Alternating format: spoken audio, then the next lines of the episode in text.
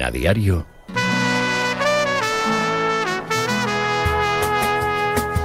La tribu.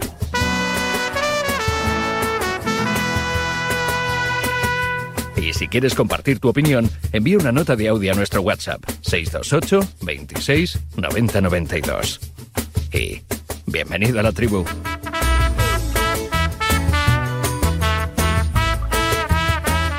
Ocho y 20, 7 y 20 en Canarias a diario, Radio Marca hasta las 10. A diario, luego DSF, luego Ortega y luego pues toda la programación de Radio Marca hablando hoy de dos temas troncales y principales. Uno el Barcelona, ya sabemos lo que ha pasado, y otro la Superliga y la sentencia en Luxemburgo de la que vamos a estar muy pendientes que muchos dicen que puede cambiar el fútbol en el corto, medio e incluso largo plazo. Hola Miguel Quintana, ¿qué tal? Muy buenas. Luego llega la pizarra, ¿eh, Amaro? No, es, es, que a eso iba yo, a eso iba yo. Bueno, bueno. Y bueno, luego, bueno. Para, ter, para, cerrar la, para cerrar la tarde, la pizarra de Quintana, que no sé si eh, hablará mucho de la decisión, supongo que sí, Sí. en formato fútbol, porque claro, esto cambia mucho. Muchos lo comparan con la ley Bosman, futbolísticamente hablando. Yo quiero verlo. Yo, yo creo que puede cambiar cosas, pero al final, si no hay voluntad del resto de clubes de sumarse a la iniciativa, puede estar la posibilidad abierta, que eso es lo que se juega hoy, que esté o no la posibilidad. Pero yo lo que veo últimamente es falta de voluntad. Entonces vamos a ver, vamos a ver. Eh, ¿Tienes claro quién quiere que gane ese partido o no? Mm, yo, yo, más que querer o no, yo sí que creo que la UEFA eh, y la FIFA tienen un monopolio montado bastante evidente que controla el fútbol y creo que tiene que haber cabida para otras cosas, aunque yo no sea especialmente partidario de la Superliga.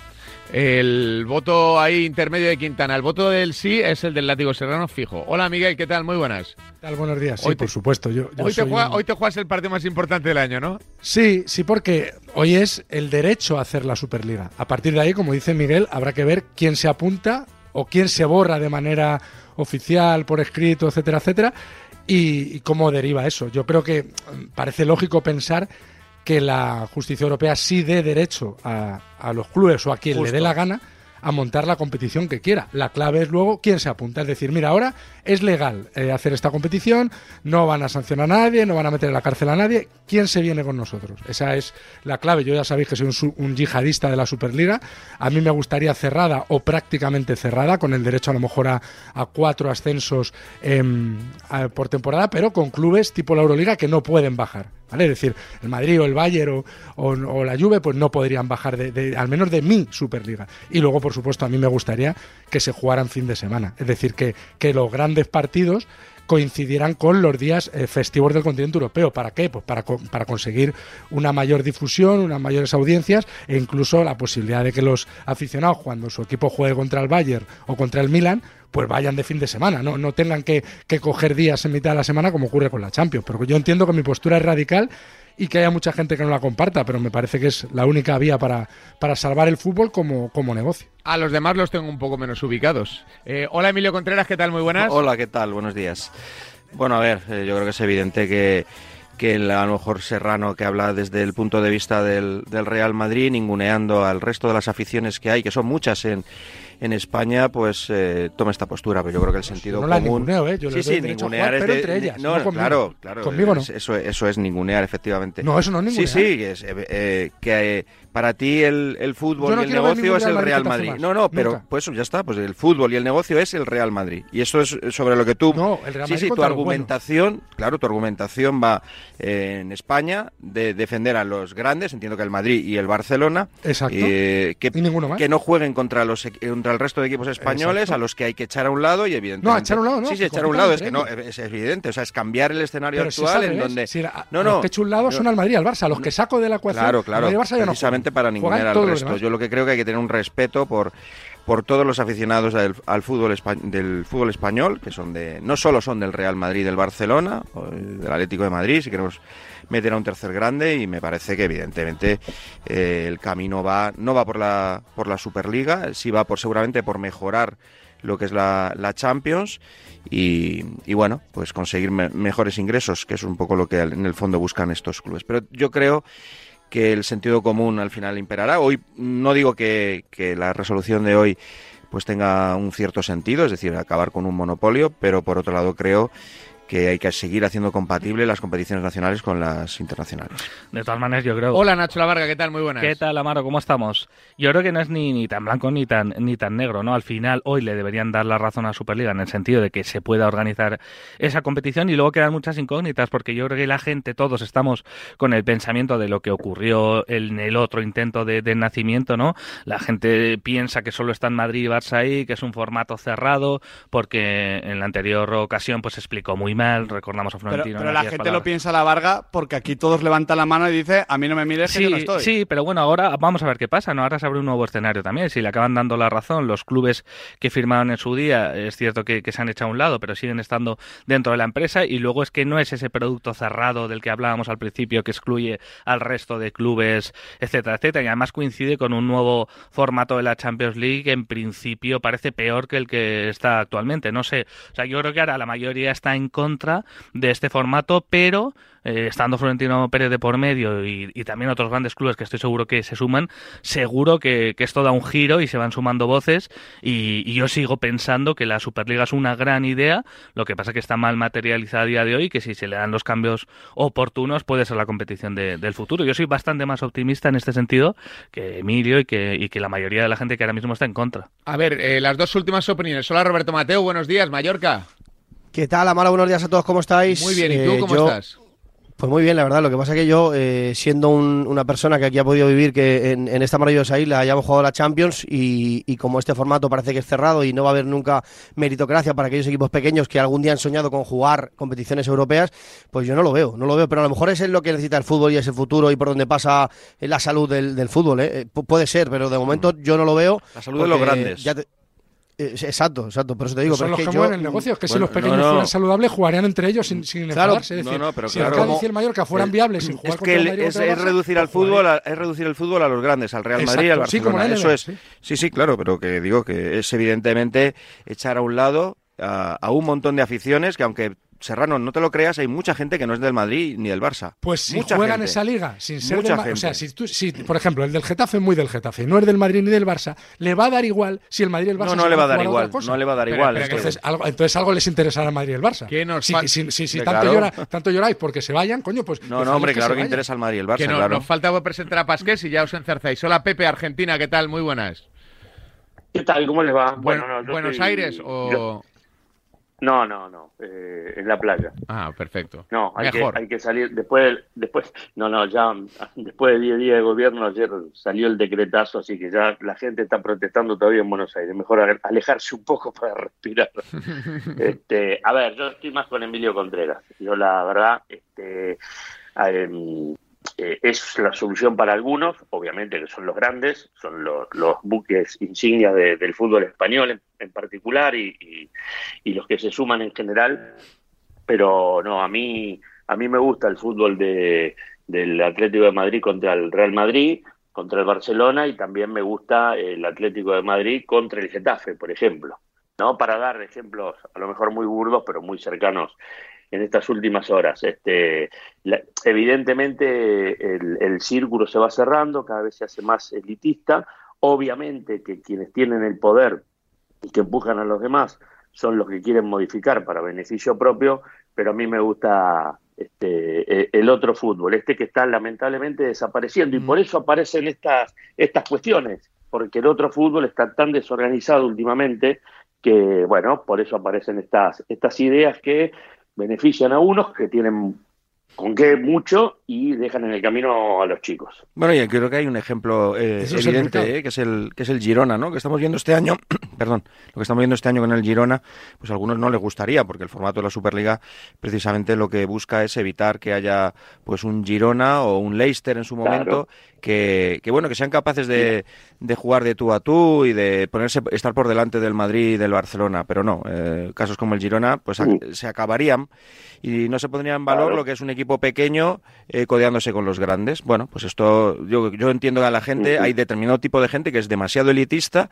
y que no le gustan estas cosas, pero bueno, yo no... Bueno, yo- pero, yo estoy en esto, otra pero esto dirección. pudo pasar en su día también con la, con la Copa de Europa. Al final eh, los deportes evolucionan, las competiciones evolucionan. No, pero que en la Copa de Europa puede jugar cual- Sí, más, más bueno, equipos que esto ahora. tampoco- A través de la Liga Doméstica puedes tampoco acceder es- a- la Copa de Esto Europa. tampoco es tan, tan cerrado como lo planteáis, que es una serie de equipos y ya está, y no puede entrar nadie más, que eso ya se avisó de que se, de que se iba a cambiar. Es decir, o sea, es una competición, sí que es cierto que es elitista, donde están los mejores Sí, que dejarán las migajas a los a algunos. ¿no? Simplemente, No, digo, no. es tan elitista vida, que lo que Igual. hace es, oye, jugamos los- nosotros y luego, venga, deja- damos un par de invitaciones y así callamos las bocas. No, Sí, de, de todas maneras, no, ahora, lo ahora que, mismo, lo no es está peor... ni lo- Inglaterra ni, Ale- ni Alemania, o sea que tendría que no, cambiarlo. eh, eso es evidente. Yo para mí creo que una de las claves de las de si Los existe la próxima Euroli- eh, Superliga serán los clubes ingleses, porque no se puede hacer una Superliga sin los clubes ingleses y allí yo creo que hasta los clubes más grandes no son no son como Pero- como pero- algunos nos quieren transmitir aquí, de cómo son los Aquí, clubes aquí españoles. entramos en la paradoja para mí de la Superliga,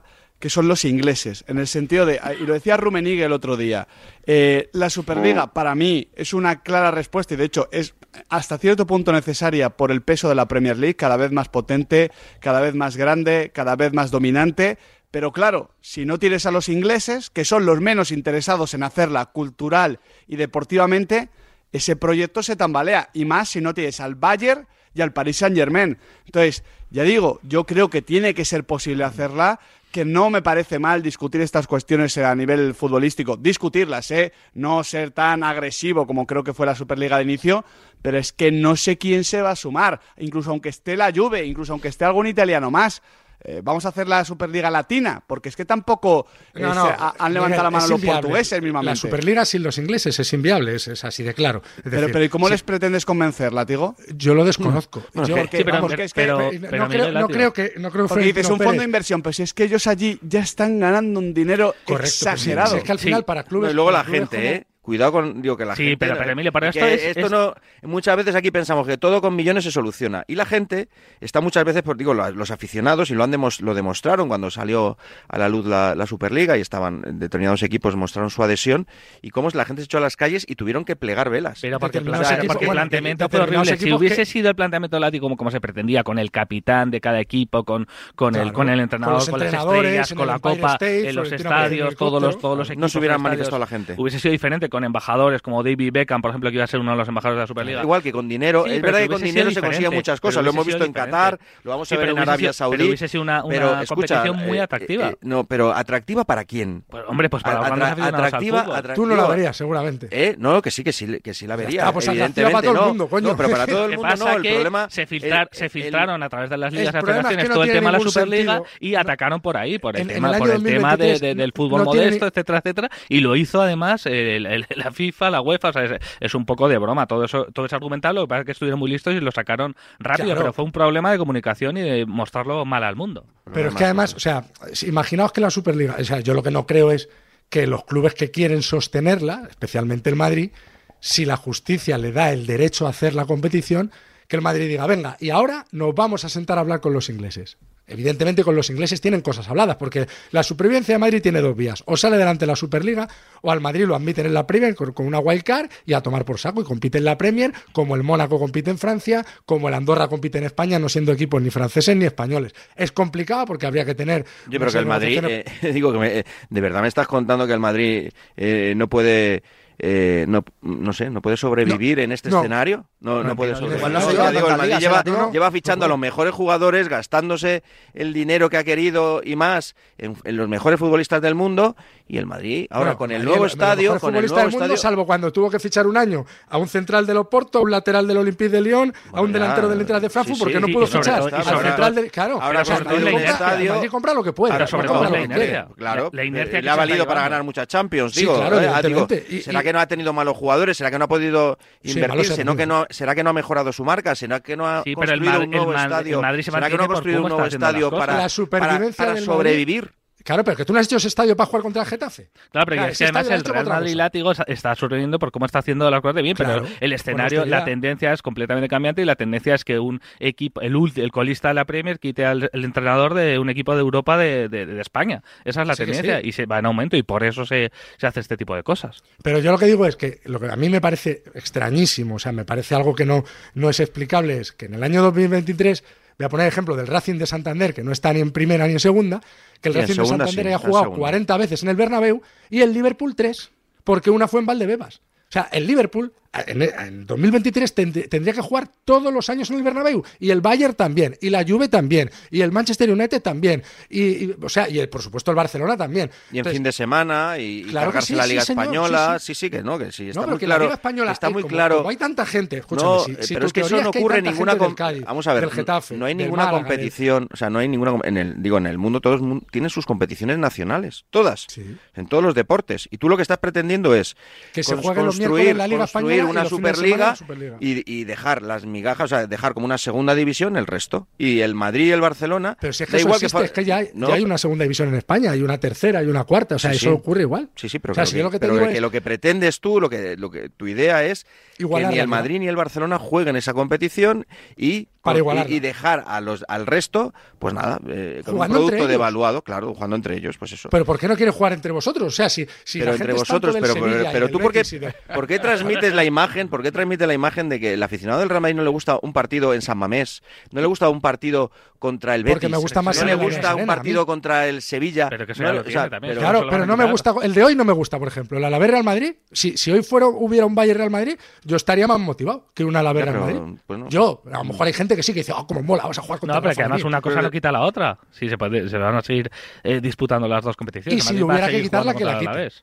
Que no, va, no hace falta quitarla, si eso se ha explicado también. De las pocas cosas que se han explicado es que no hace falta quitar la Liga Española. Otra cosa es que, que se le dificulte. No, pero y que el camino hacia donde, y- hacia donde pretenden ir el fútbol es precisamente eso, a, a buscar el negocio de los dos grandes, o de los más grandes. O sea, al De final los es como- dos, no, de bueno, los Emilio, en Emilio, España de los Emilio. dos grandes o de los tres grandes, no sé. Es que a lo mejor la salvación del fútbol es que se saben los grandes, según cuenta el látigo o Claro, es que los demás da la- igual, la que los demás que se pudran, eso es, eso es No, el claro, fútbol. que si estos se salvan, ya está, ya tenemos garantizado el futuro. Si estos se Mira, salvan. si me me estás dando la, la idea de que hay mucha gente de otros equipos, si tú quitas a dos equipos. Sí, pero de esos esa equipos quieren jugar la contra gente el va a Real seguir Madrid contra el que Ya, la pero gente el quiere tema es, seguir si ya jugando sé contra que el el del Real Cádiz quiere Madrid jugar contra el el Madrid. Barcelona. Si, Y si la historia es si el del Madrid quiere jugar contra el Cádiz. Pero si la- la que me historia da es igual. fuerza en la La- quinta la- amarilla la- para no ir a La Pamplona. pregunta es por no enredarnos. eh, ¿Está planteada así? O sea, en el momento. No, ahora está- ¿A futuro, dentro de cuatro años, es que el Real Madrid no juegue en España y el Barcelona no juegue en España? No, yo creo No. que no. Yo o es eso- un. eso- o- o No, se- eso es el, eso es el sueño de. el sueño de látigo Serrano. está claro, está claro que es ese, pero yo imaginaba, no imaginaba que era algo más parecido a la Euroliga, ¿no? Claro. Que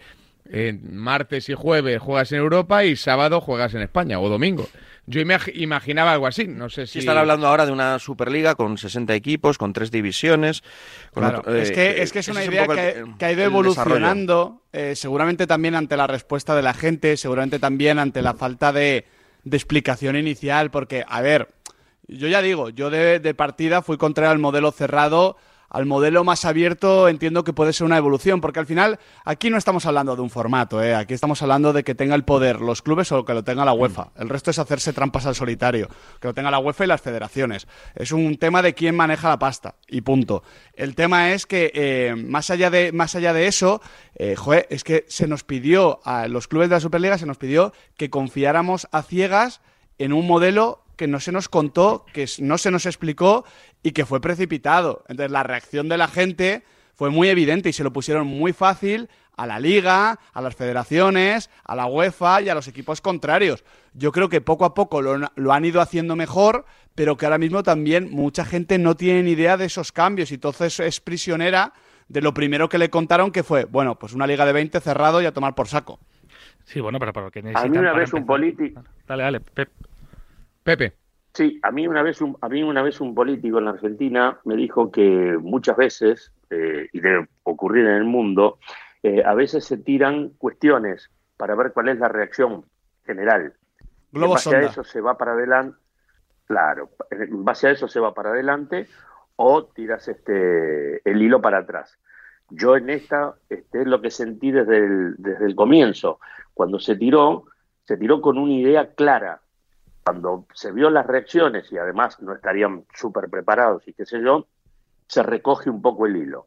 Y ahora van con algo más amplio, pero que en definitiva, lo que yo sigo sintiendo, y hasta que se me demuestre lo contrario, que la mentalidad es hacer un fútbol cerrado. Mm. Yo creo que sí, yo creo que lo otro es intentar eso, poner cara de buenos, pero en el fondo la idea es la idea. Es que, o sea, no hay que avergonzarse de la idea. Habrá gente que, como Emilio, que esté en contra, gente como yo, que somos yihadistas, es decir, somos el sector extremadamente duro de la Superliga. Yo lo, yo, lo, lo, digo abiertamente, o sea, sí, soy elitista, sí. Creo que... ¿Te parece blanda la Superliga, Látigo? Este formato, esta suerte de Superliga intermedia, sí. O sea, yo, yo, yo digo, iría en fin de semana, iría con lo más cerrada posible o con clubes, que porque habrá algún año, por ejemplo, yo creo que este Madrid en una Superliga jugando dos veces contra el Bayern, dos veces contra el PSG, dos veces contra los ingleses, yo creo que no estaría entre los cuatro primeros. En una Superliga larga, este Madrid con esta plantilla, con, con Kepa y Lunin de portero, o sea, yo creo que no, pero el Madrid en su peor año no debería bajar, porque igual que no se entiende una Superliga sin el Bayern, porque es, imposible, o sea, el Bayern, el Bayern tiene que ser mm, uno de los cuatro grandes, ¿vale? Uno de, pues, los, de los padres de la De todas maneras, se está hablando de que van a jugar 80 equipos también en la nueva Superliga, ¿eh? o sea que, que ya está bien, que es decir, que no es un coto cerrado. De... Eso no es Superliga, eso, eso, eso, es una, una manera de, de, ganarle poder a la UEFA. o sea, eso es lo mismo que ha la UEFA. y bajar, o sea, es decir, que no es cerrado como, como estamos insistiendo todo el rato, sino que, vamos, que es un formato en ese sentido similar. Que estamos hablando de un formato abierto es que tú haces méritos en tu competición, en la liga, y si el Girona queda queda cuarto, va a la próxima Champions. Con este, con este tipo de, nuevos formatos, lo que evitas es precisamente a que equipos como el Girona aparezcan. Si no te gusta, pues yo qué sé, si prefieres que vaya el Liverpool en vez de Aston Villa, pues que vaya el Liverpool. Y esto es un poco el negocio. Eh, da igual los méritos deportivos, lo importante es el negocio, el business. Y el negocio eh, prioriza a, los grandes, no prioriza los resultados deportivos, no deja espacio a los equipos pequeños, los aparta, los ningunea y ya está. Y, y, si, y si eso le gusta a la pues vale, lo entiendo, el negocio es el negocio, pero creo que lo bonito del fútbol es poder ver al Girona que sea líder en esta, en esta liga, encontrar, eh, bueno, pues que mm, un equipo un día grande eh, caiga a los infiernos porque lo ha hecho muy mal y esto ha ocurrido y ya está, y esto es el fútbol, pero otros lo entienden de otra manera, más como negocio, pues oye, me parece muy, muy respetable, pero a mí no me gusta que un día el Mallorca le pueda ganar al Arsenal en Champions League, que eso ha pasado, ha ocurrido y eso es bonito, eh, aunque le pese a mucha gente, no digo solo al Látigo, pero le pese a mucha gente, que un día aparezca de repente el Mallorca, lo digo por un poco por la parte que me toca, y le gane al Arsenal. No le gustaría ver nunca.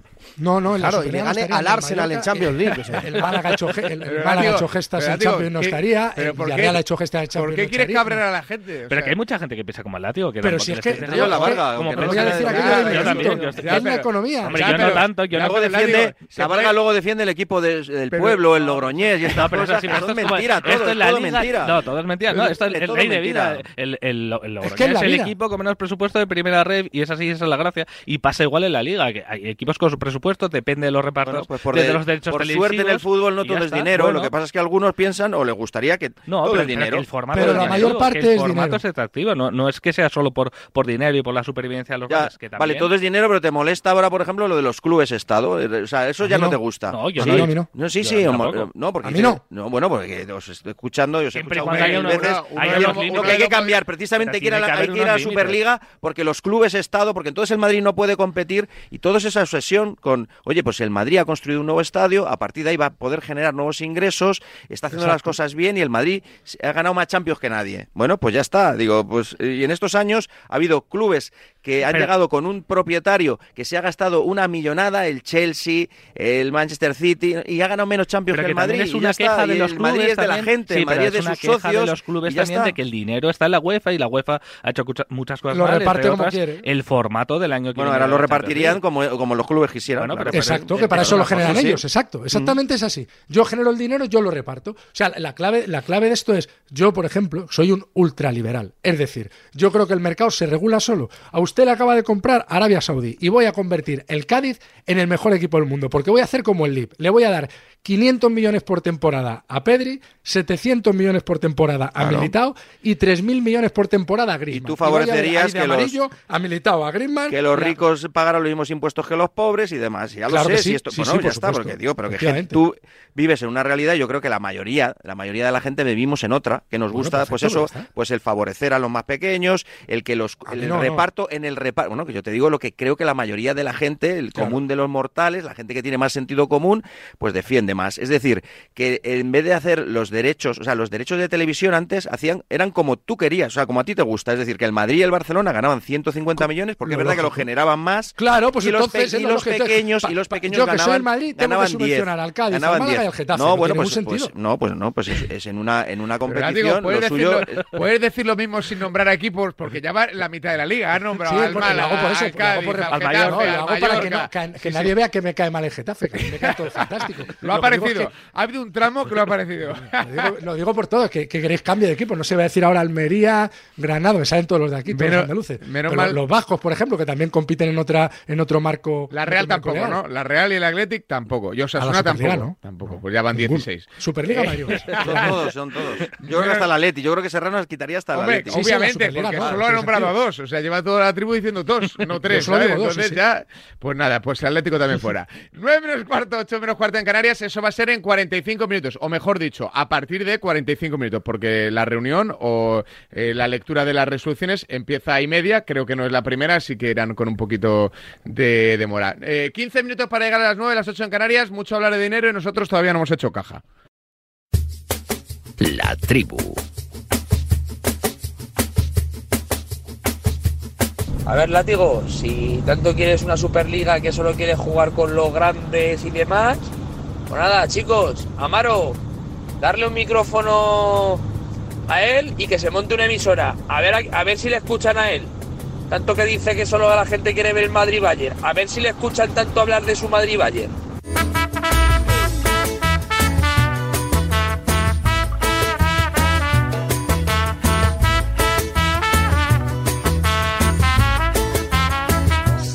La más suave que te has llevado, Látigo. En el muro WhatsApp dice Chitu, yo no he escuchado todo. El resto se ha censurado. Pues ponme las duras, porque yo en en periodismo yo soy el Cádiz, por eso tengo que estar en, en Radio Marca, que es la Superliga. Efectivamente. Por eso me escuchan. Eh, enseguida a las nueve y media vamos a retomar el tema de la Superliga. Fútbol Club Barcelona, madre mía, cómo está. Eh, enseguida vamos a escuchar a Xavi Hernández. Antes, eh, primera valoración. Miguel, arranco por ti, de lo que está siendo la temporada del Barça, que está siendo una, una pena constante.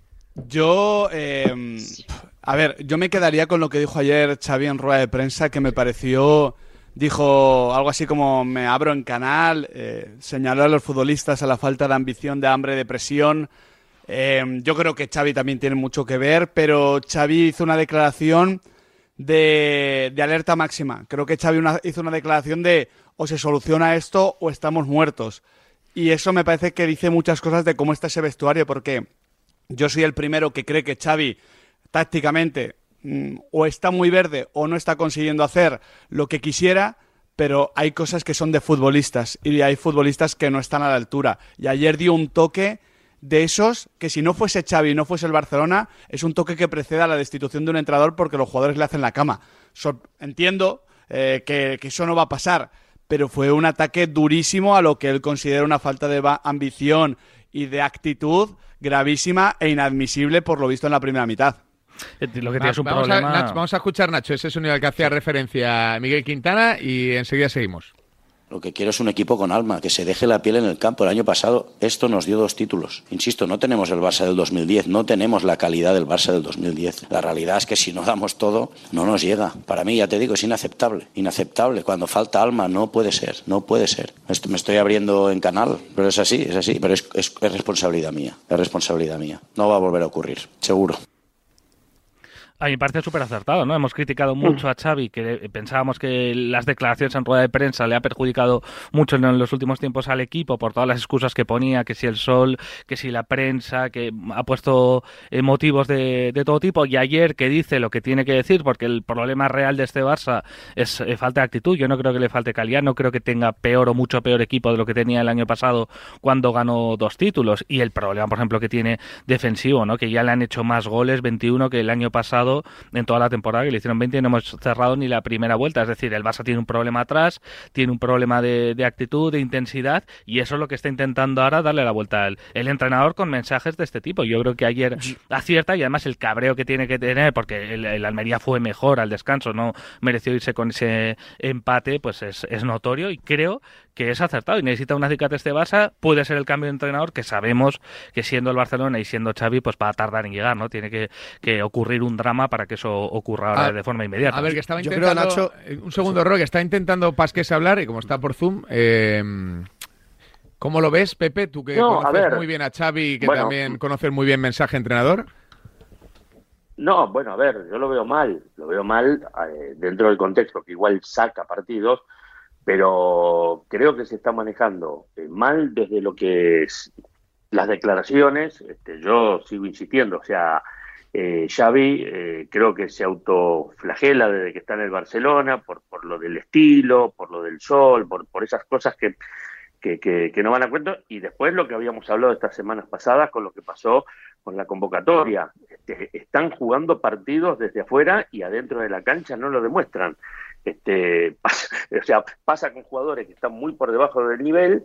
Eh, él, yo insisto, me parece, sin conocerlo profundamente, que tiene la visión de su Barcelona, del que participó activamente, que fue factor, un crack, y que no no encuentra los mimbres, evidentemente, como para poder desarrollar un fútbol, no digo igual, aunque sea, o parecido. Más allá que ganó la liga del año pasado, del, sí, de la temporada pasada, este, para mí es un Barcelona absolutamente normalito, aún cuando gane.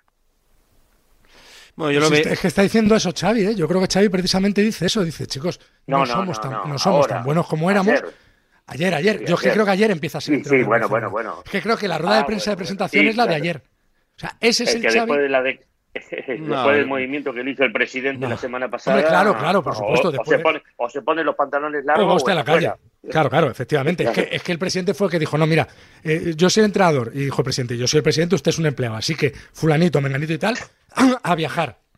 Porque fue para mí una cagada de Xavi el no convocar, después de perder ante el Girona, a esos tres jugadores que parece que le dice, venga, vayan ustedes a las Maldivas, se toman algo y luego ya vienen para el partido. Es- Esa es la, sensación que daba y eso es lo que percibió la porta e impuso su autoridad como presidente. Porque sí, porque igual que en su momento a Simeone le dijeron, mira, Griezmann va a jugar 63 minutos. Ya, pero es que yo le quiero preguntar, ya, pero usted, usted es un empleado, juega 63 minutos. ¿Por qué el club decide que juega 63 minutos? Y a mí me creo que lo de ayer de Xavi que es un puñetazo en la mesa y como dice él, es abrirse en canal.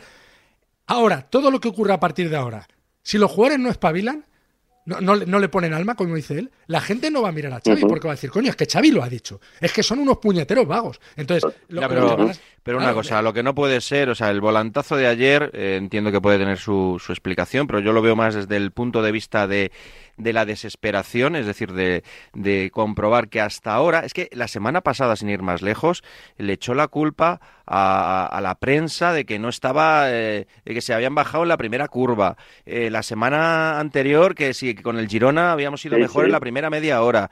Eh, luego que, que, bueno, eh, encontró puntos de excelencia en algunos momentos de la, de la temporada. Y ayer, cuando ya ve, después de, de varios batacazos, de perder con el Girona, de, de- del, bueno, de la imagen lamentable contra el Amberes, de, de ayer estar contra las cuerdas contra un equipo que no ha ganado a nadie y que ha recibido gole- goleadas eh, por, allá por donde ha ido, eh, y de pronto, bueno, dice, pues necesito cambiar mi Pero- discurso. y mi discurso es ir Emilio, hacia, hacia los jugadores. aquí que Xavi quiere, eh, como todo entrenador, proteger Sí, al futbolista eh, y ataca, a- si es a la prensa, el tiempo, a, a la hierba, lo que sea, porque el futbolista es sagrado, porque su trabajo, el de todos los entrenadores, depende de los futbolistas. Pero yo creo que ya llega ayer un punto que dice, como, el látigo, como ha dicho el látigo, como de presentación, dice, esto no puede ser así. O sea, es que no puede ser así. Es que ayer hay momentos en los que el equipo no corre. Y es verdad que está desordenado, pero es que no corre. Entonces, eh, Al yo pobre creo que, Joao, de hecho, Miguel, ayer último- ya fue su... Bueno, pobre- ese, ese último Pobre, mensaje. entre comillas, ¿eh? Es que ese último mensaje que deja cuando al, acabar este sonido que hemos escuchado, esta respuesta, que dice no va a volver a suceder. Ya, eso ya, eso ya es más discutible. Eso ya veremos. Quintana, yo Sí, creo pero, que me veremos parece, pero me parece un aviso navegantes. Si el próximo partido Joao Félix es suplente, porque no creo que sea Bueno, solo pero, Joao Félix, a- pero a puede ver, ser Joao Félix. Pero a ver, es que va a eh, haber cambios. Pero Miguel, a mí me parece que hay motivos para pensar que después de lo visto en después del partido del Atleti, donde vimos a la mejor versión de Joao, pues eh, Joao eh, se ha convertido en el Joao más vulgar y entonces ha llegado Ferran y los ratos que ha jugado lo ha hecho mejor. Pues a mí me parece normal, yo lo vería No, no, normal sí, sí, que, sí, yo que Ferran normal. sería que, que en el siguiente partido fuera titular por delante de, Es de decir, Joao si, Félix. si a Joao la conocemos ya de sobra. Yo me quedo con una frase que dijo Simeone hará unos meses que decía. Eh, ¿Creéis que Simeone. Venía a decir algo así como que, que creíamos que Joao Félix era más que esto y que a Joao Félix ya lo hemos visto? Pues realmente es eso. Si es que tampoco. De todas tampoco maneras, el la, falta Mira, de eh, contundencia de Miguel Roberto es tremenda porque es que eh, eh, Sergio Roberto, que lleva tres goles, es el máximo goleador del equipo, que ayer volvió después de, de una vida fuera. Como que es la máxima goleadora del equipo. De, de- de- de- de- Sergio Roberto iguala con tres tantos goles marcados por Ferran y Félix en la Liga, lo que le convierte en el segundo máximo goleador del equipo en la Liga. O sea, pero que es un detalle, yo creo que, que llama mucho la atención de cómo está el Barça las áreas, que es que ni atrás ni Pero, delante. mira, tampoco. una cosa, yo, yo creo que co- corre el riesgo desde hace tiempo ya Xavi inició un camino eh, que seguramente acabará con, con romper lo que ha sido la leyenda futbolística en el Barcelona, porque ya- yo ya creo que ya no cala en el, en el vestuario, pero es que ya ha dejado de calar también en la grada, o sea, la, la grada ya no se lo cree, y esto pasa, le pasó un poco a Kuman, que era una leyenda y al final acabó siendo pues casi saliendo por la puerta de atrás y, y que la gente ya ni, ni lo quiere, pasa esto en el fútbol, o sea, de repente eh, te aman y a los años coges el equipo y es que casi te odian, ¿no? Y esto puede acabar eh, pasando con Xavi porque es que incluso en las ruedas de prensa nadie se lo cree, ¿no? Y esto que dijo ayer de, de que no es el Barça de 2010, a mí me parece hasta de mal gusto, ¿no? Porque esto lo puedo decir yo, que lo vengo defendiendo, por cierto, en todas las tribus desde hace muchísimos años, que no hace falta que lo defienda Roberto Mateo, porque se defiende solo que ya no está Messi ni que es, no es el Barça de Guardiola, esto ya lo sabemos todos. Pero que lo diga él, que encima estaba en esa plantilla, a mí me parece de muy mal gusto. O sea, me, me parece incluso que, Claro. que- que no debe decirlo, o sea, bajo ningún Bueno, concepto. que en el Madrid tampoco está Cristiano, ni está Benzema, o sea, te quiero Por decir, eso lleva la mitad de goles. Bueno, ya, pero, pero el, el Madrid mm, esta temporada sin Cristiano, sin Benzema, sin Militao, sin Courtois, eh, pues está Pero donde tú no está, puedes decir eso, todo. Emilio. Tú no puedes decir, este no, es el Barça en el que yo estaba aquí brillando y, y aquí to- todos son unos mantas. Aquí este, este Barça no sirve. El que servía era el de 2010 en el que yo estaba. Tú no, puedes decir eso. A ver, yo, eh, yo sea, Yo entiendo que, el mensaje que quiere lanzar es tanta que... calidad. bueno, el mensaje no lo interpretáis cada uno de una manera. Yo lo interpreto así. El, Creo mensaje en el contexto de lo que le dice es decir que es un equipo que si no corre, que es un equipo que, que no tiene la calidad suficiente para jugar andando. Andando. Este es un poco que el no les mensaje da, que lanza. y no ya les está, da y sin es- dejarse el 100%, sin dejarse el corazón. Es el mensaje que lanza. Y, y bueno, Claro, yo- y que yo a él le discuto- sobraba, y andando le sobraba, pero esto no. Pero es que se- me Y parece viene a de decir, respeto viene a incluso, decir, ¿sí? y ganamos Bueno, la pero- liga pero porque antes- nos metieron 12 goles hasta que fuimos campeones y nos metieron 20 goles en toda la temporada. Es decir, ganamos la liga porque apretamos, como diría Lasso, porque apretamos el culo. Y si apretamos el Bueno, culo, porque era un porque equipo no con somos tan el buenos, año pasado yo, yo creo que sí, lo que sí transmitió Bueno, y Xavi en la en la liga fue que un equipo con hambre, o sea, yo creo que Claro. el, el Barcelona no brilló, no jugó muy bien al fútbol, eh, pero sacó muchos partidos porque era un equipo, bueno, pues pues que que, que trabajó, que, que tuvo hambre y que consiguió el objetivo de, de ganar la liga.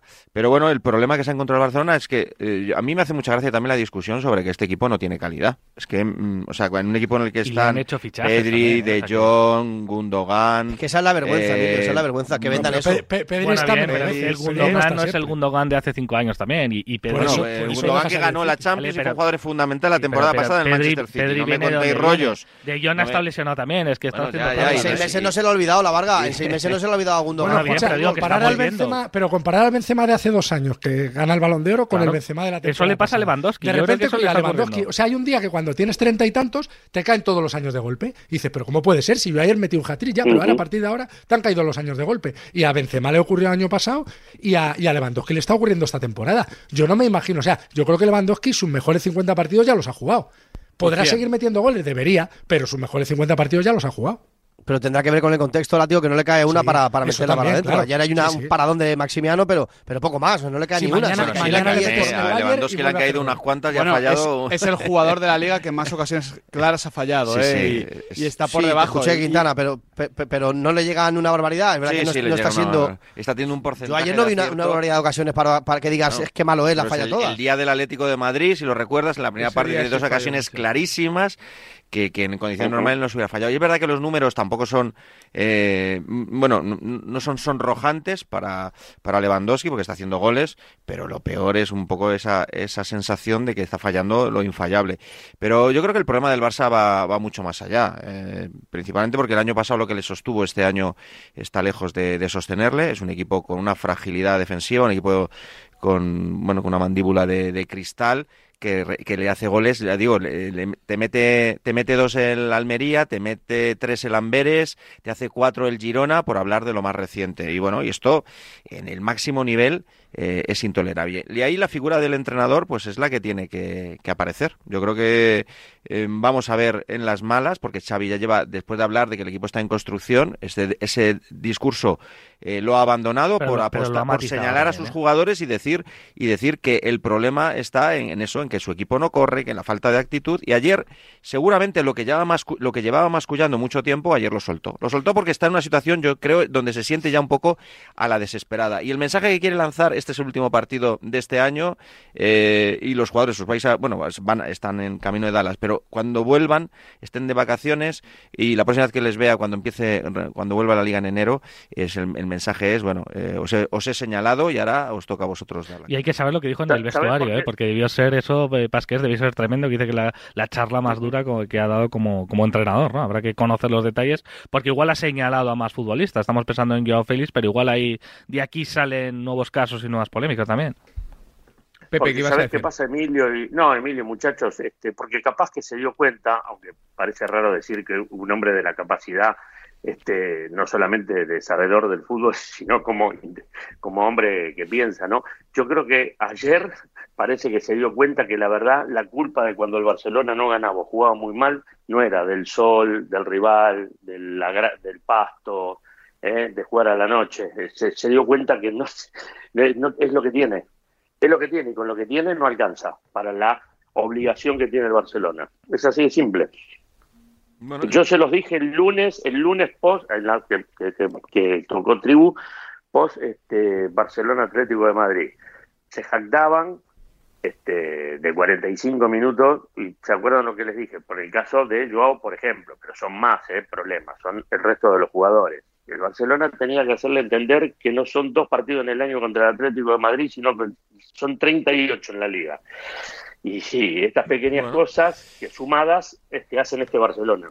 Es que los equipos, los equipos grandes, lo difícil es mantener el, el- el nivel y, y, bueno, la tensión competitiva Ujú. de- el- del día del Atlético de Madrid, donde vimos seguramente la mejor versión del Barça que hemos visto en, en esta temporada, junto al día del Betis y bueno, y, la- el partido de, de contra, contra Lamberes, aunque Lamberes era un- es un rival menor, pero me parece que, que, claro, lo que no puede ser es que un equipo muestre la imagen, la intensidad, el, eh, bueno, eh, lo que vimos el día del Atlético de Madrid y, y desde entonces haya sido un equipo que, que, bueno, la, la imagen de Joao Félix yo creo que simboliza un poco lo que es, también es este, este Barça, ¿no? Pues, pues creo que es un equipo ahora mismo muy poco, muy poco fiable, un equipo que no gobierna los partidos, que en ocasiones ante rivales pequeños se ve, se ve superado, desbordado, eh, que, no domina las áreas. Bueno, yo creo que el problema de este, de este Barça es que lleva dos años ya con este entrenador y no acaba de, dar con la tecla. Y me parece que en estos dos años,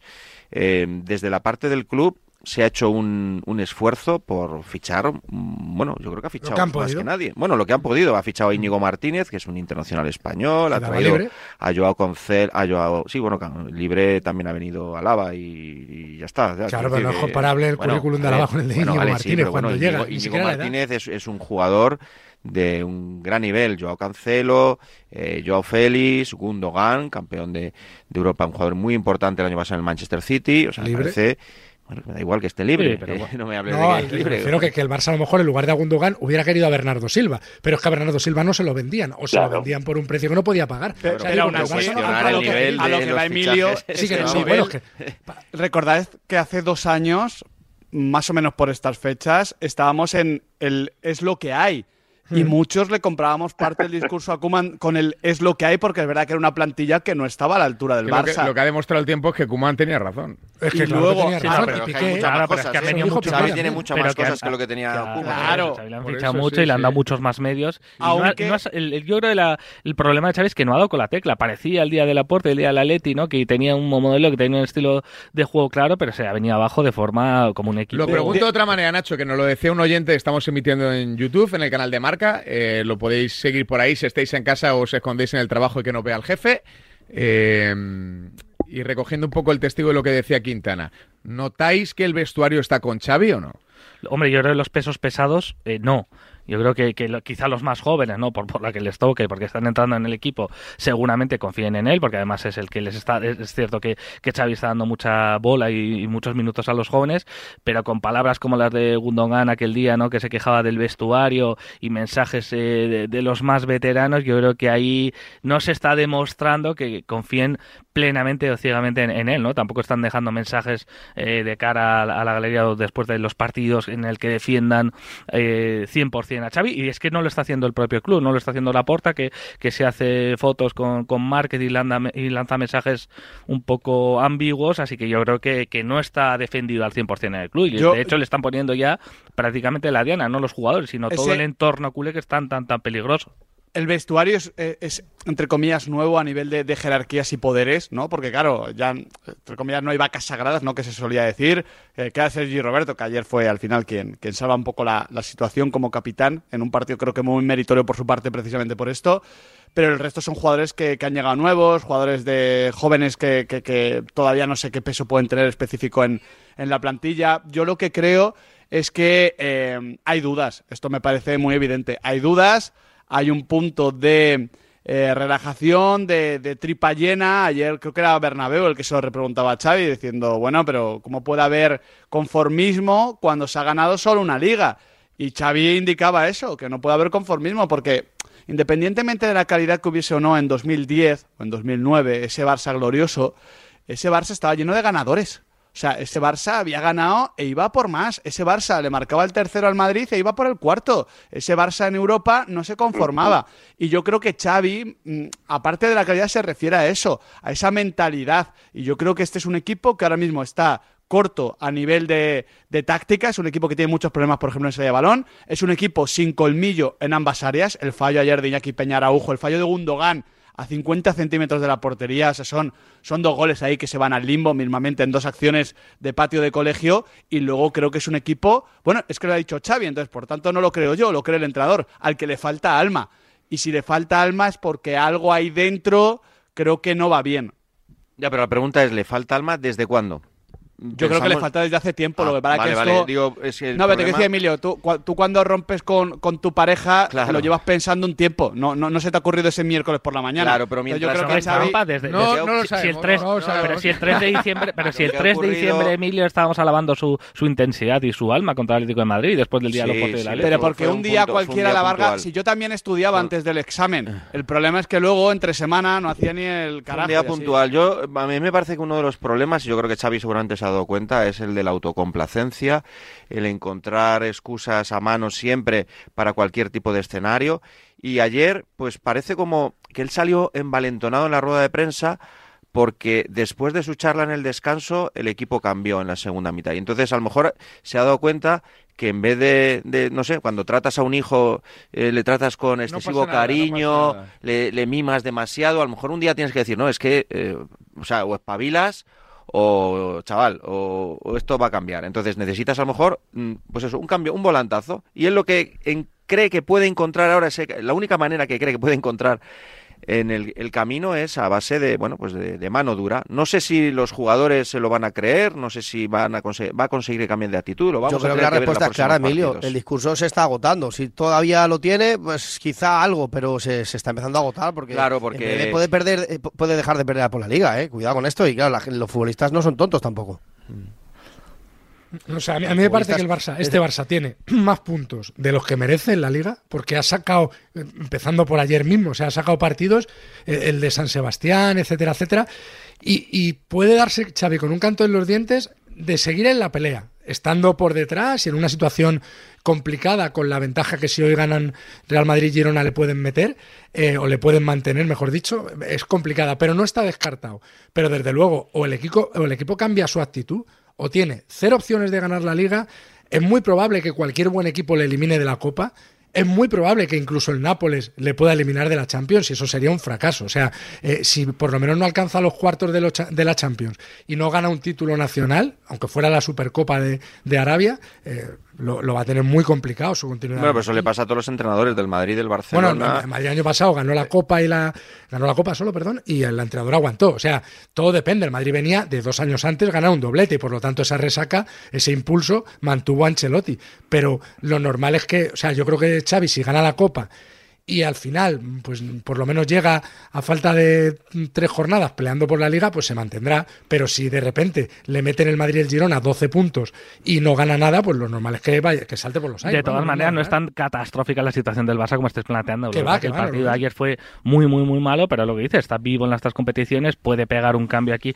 El factor determinante está siendo el, Sí, el Girona, que tiene problema 44 son- puntos. el problema que son los síntomas que da el Sí, equipo. O los sea, yo creo que síntomas, más pero- allá de- de Pero, la Emilio, estamos hablando, por ejemplo, de que del Atlético solo recibe elogios y está por detrás ahora mismo en la clasificación, el Atlético de Madrid. partido menos. Pero Bueno, bueno, pero- eh, lo- el problema del Que si Barcelona es que pasa el tiempo y el equipo, en vez de ir hacia adelante, da la sensación de que da pasos hacia detrás y que, y que ya no saben muy bien eh, hacia dónde ir, ni cómo jugar, ni... Bueno, no sé, creo que el entrenador ya Pero es llega que hay que hay que ser- tienes- también tienes que tomar decisiones bajas, y la decisión que ha tomado es emprender el camino de la mano dura, porque piensa que desde la autocomplacencia, el buscar excusas fuera, no estaba señalando a los verdaderos culpables que él considera que son sus jugadores y su falta de. Pero también hay que hablar partidos. también de las bajas. En, eh, de, el Madrid también las tiene, sí, pero cuando Frankie de Guion y cuando Pedri estén bien, yo creo que este Barça va a cambiar muchísimo. Es que hemos estado, el Barça ha estado sostenido también en muchos momentos, eh, incluso por Oriol Romeu. Claro, pero eh, que hay, hay pero equipos en- que en tienen el las bajas y no se, y no se Sí, acuerdan de las bajas. Sí, pero que tampoco Que está hay equipos que permanentemente están Pero acordando de las bajas. Ese Barça- es el peor síntoma. Sí, Cuando tú te, sí, te acuerdas permanentemente de las bajas o del árbitro, eh, Pero eh, que digo que eso es muy... Sí, yo digo que lo peor que ha tenido el Barça manual. han sido las excusas que ha puesto hasta ahora. Pero bueno, quizá con el cambio de discurso de ayer y con la llegada de y con estos Yo- dos yo jugadores bien enchufados en el medio, Yo pues sinceramente no, no, no confío mucho. Yo en creo que el Barça Yo creo que cuando tú no encuentras la tecla, llevas dos años y tu equipo sigue sin jugar bien, Pero bueno, que el año pasado sigue sin sacar el máximo rendimiento. No, estoy hablando de este año, que ya han pasado. mm, Él llegó en. Xavi llegó en noviembre de Pero- pero- 2021. pero no estamos ya. Vamos este a el empezar año pasado ganó dos 2024 y el, Bar- y el Barcelona lo que ocurre es que llega ante un equipo, el peor equipo de la liga con mucha diferencia y ayer pues bordea un resultado de, de, de, bueno, pues mm, increíble. Sí, pero que el Madrid y el Atlético también han, han sacado partidos en casa, como ayer lo hizo el Barcelona, jugando poco, con un gol in extremis, es decir, a, a todos los grandes No lo dirás en serio, no estarás, no estarás comparando el No, ayer- del Real el Bar- Madrid con la del Barcelona. Digo Ayer que el el Barça Real se llevó, se llevó rapapolvo Que de, sí, su, de su pero que ganó, ¿eh? pero No que ganó, pero que el Real Madrid también ha sacado partidos pobres en casa, eso es así. Nueve Todos- eh, sí, Por cerrar, todos sacan partidos así. El problema es que el Barça no saca un partido de una forma diferente. Había un da- hay un dato No, un gol, que me parece Solo- brutal, la Varga. eh, desde el partido que se remonta al Celta de Vigo, que el Barça no sabe ni cómo lo hace porque el Celta fue muy superior 80 minutos. Desde ese partido, el Barça, las victorias solo han sido por la mínima. sí, todas. sí. Solo por la mínima. Pero el año Es que pasado también, acuérdate, Miguel. Ya, la del pero, 1-0. pero, ese, pero, pero fíjate, no es lo mismo ganar 3 a 2, alcoholista, sufriendo, con una parada de Iñaki Peña en el 88, que ganar 1-0. El año pasado, eh, sí, con mucha contundencia y tal y de mínimos, pero el Barcelona transmitía sobriedad, seguridad. Este año, otro año de proyecto, con en teoría mejores jugadores y habiendo ganado, se esperaba algo más de lo que estamos viendo. 9 y 14, 8 y 14 en Canarias. A diario, Radio Marca, nos vamos a Vitoria, venga. La tribu. Buenos días, Radio Marca. Pero bien que le cayeron encima a, a Gundogan, a Gundogan cuando dijo eso, de, de que la actitud con la que encontró a los jugadores.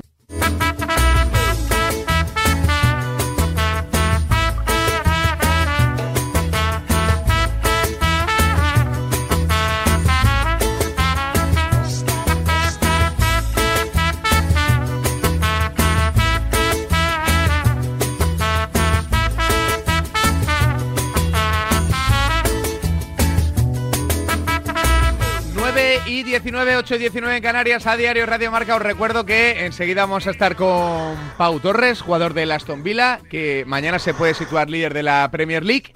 Eh, así que todos atentos a esa charla y que en 10 minutos aproximadamente comenzará pues eh, la noticia del día o el evento del día. Va a ser eh, la sentencia del Tribunal de Justicia de la Unión Europea sobre la Superliga y las reacciones de UEFA, del Real Madrid y del Barcelona, obviamente las podrás seguir aquí en directo en A Diario, posteriormente en DSF, David Sánchez, luego con Ortega, luego con Sauquillo y luego con Quintana. Eh, ¿Y con Yanela? Y con Janela también. Ah, Bueno, claro. Janela es que no sé si... Sí, sí, con Janela también. Bueno, en DSF nunca se sabe, ¿eh? igual contra programas. Hay, hay- hay más opciones de Yanela que de DSF, de hecho. La verdad es que sí, la verdad que sí. Pido perdón al equipo de Cuídate. Eh, a ver, hola Miguel Ángel Toribio, ¿qué tal? Muy buenas. ¿Qué tal? Buenos días. ¿Cómo está Vitoria? ¿Cómo amanece? Pues fresquita. Eh, se quejaba Ancelotti ya en su día, ¿no? Del horario del partido. Primero porque eh, muchos jugadores se marchan de, de vacaciones. Eh, el Madrid va a tener de, de vacaciones una semana y se quejaba Ancelotti precisamente de eso. Primero de jugar el jueves.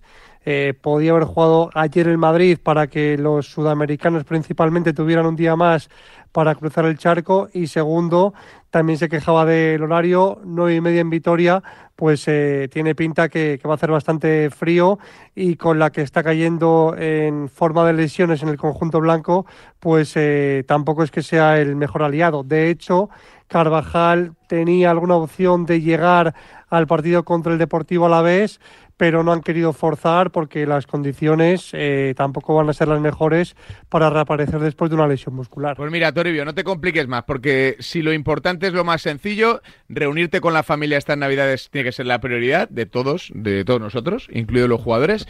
La mejor de las noticias es que con un platito de jamón Navidul lo vas a disfrutar requete bien. Y además el frío se te va a ir, porque a veces nos complicamos las navidades nosotros mismos y no es tan complicada. Saboreemos lo sencillo con Navidul. Así que un Navidul para Vitoria. Eh, ¿Con qué sale Ancelotti, Tori? Eso es eh, Escuela John Cuedva, ¿no? ¿Eh, ¿Cuál? La de... No, la mención. la Que, de- Sí, muy bien, muy que- muy Cuedva.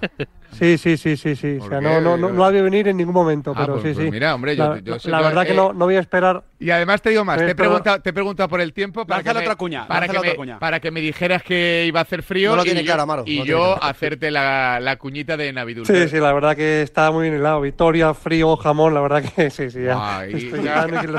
El calor, de, bien, bien, el cal- bien. el Un calor, de el calor ¿no? de la Navidad, Toribio, que tú eres anti-Navidad, solo te gusta solo en casa. No soy anti-Navidad, pero, pero lo, que, lo que me cuesta es.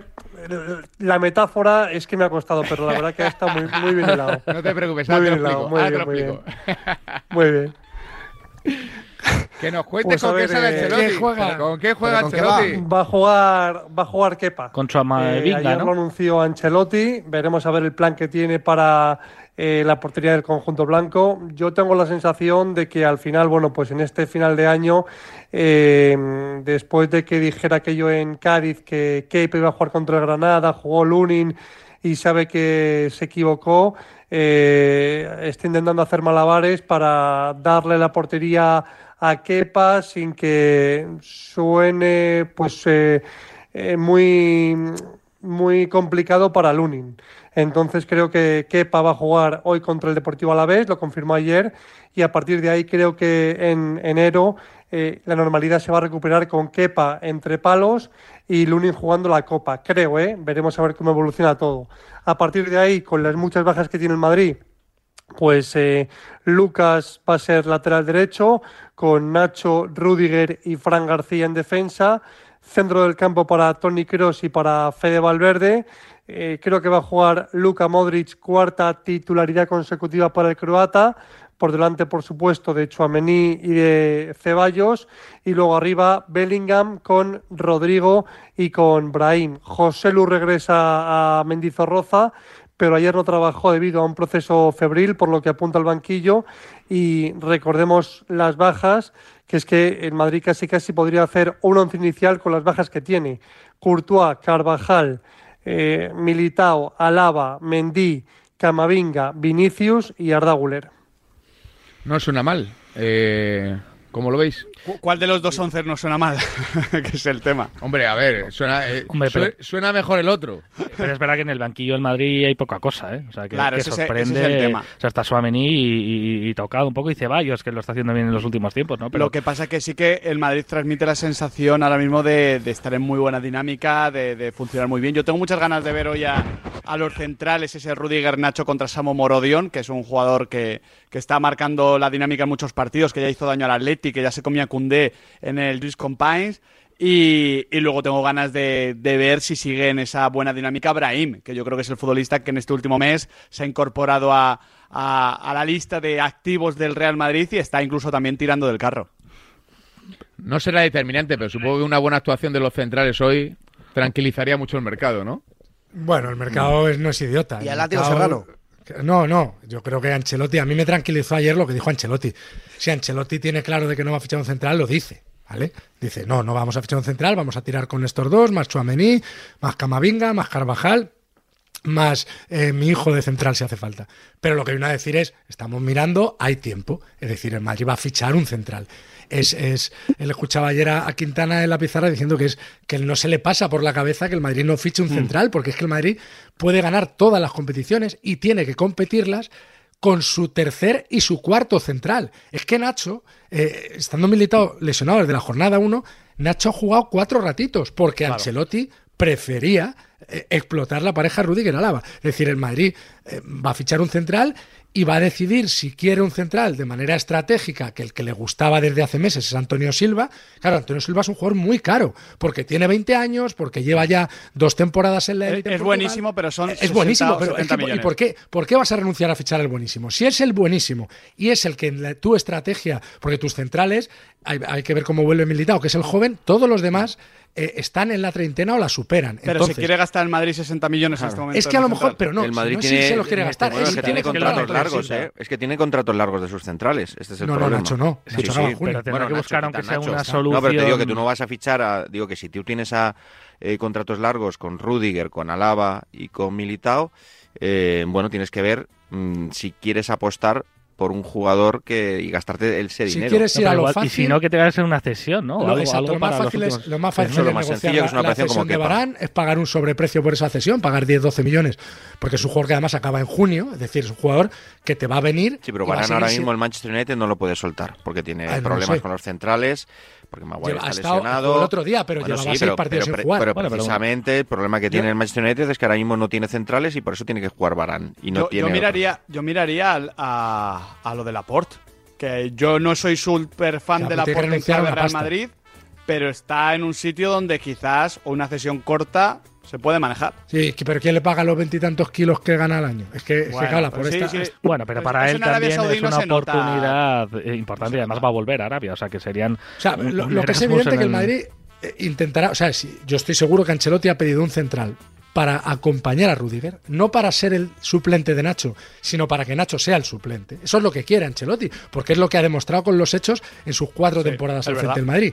No contó con Nacho en, en su primera etapa, que, que apenas, bueno, yo creo que no, en la final de Lisboa no está ni convocado. O sea, Nacho en, en- las dos primeras Champions, no sé si juega, si jue- juega con Ancelotti un partido de vuelta de octavos contra el Wolfsburgo, Sí, un partido porque ha ganado que- 1-6, y que- ¿vale? O sea, Nacho contaba para Ancelotti nada. Y ahora le dijo aquel, le regaló aquella frase de Nacho es un defensa pesimista y se lo limpió el resto de la temporada. Y este año ha jugado muy poco y siempre como, como suplente del que falta. Eso es lo que le ha pasado a Nacho a lo largo de su carrera en el Madrid. Entonces yo, yo creo que el Madrid va a firmar lo que pueda dentro de las necesidades que tiene. Y recuerda, que- y hay que recordar, Atlético, que el Madrid no es muy amigo tampoco del mercado de invierno, ¿eh? No le ha dado buenos resultados en los últimos tiempos porque tampoco termina de creérselo. pidió a Kane y, y al Y final se aquello cayó en saco roto. Yo creo que es que la, la prioridad del Madrid, más que mirar la plantilla, es no gastarse mucho dinero. Si el Madrid tiene que pagar mucho dinero por un traspaso, no lo va a hacer. Y si el Madrid tiene que pagar dinero por una cesión, tampoco lo va a hacer. Otra cosa es que ya te plantes en enero y hay otro contratiempo, la Supercopa sea un desastre Hombre, si no y el Madrid se ve obligado a firmar. claro.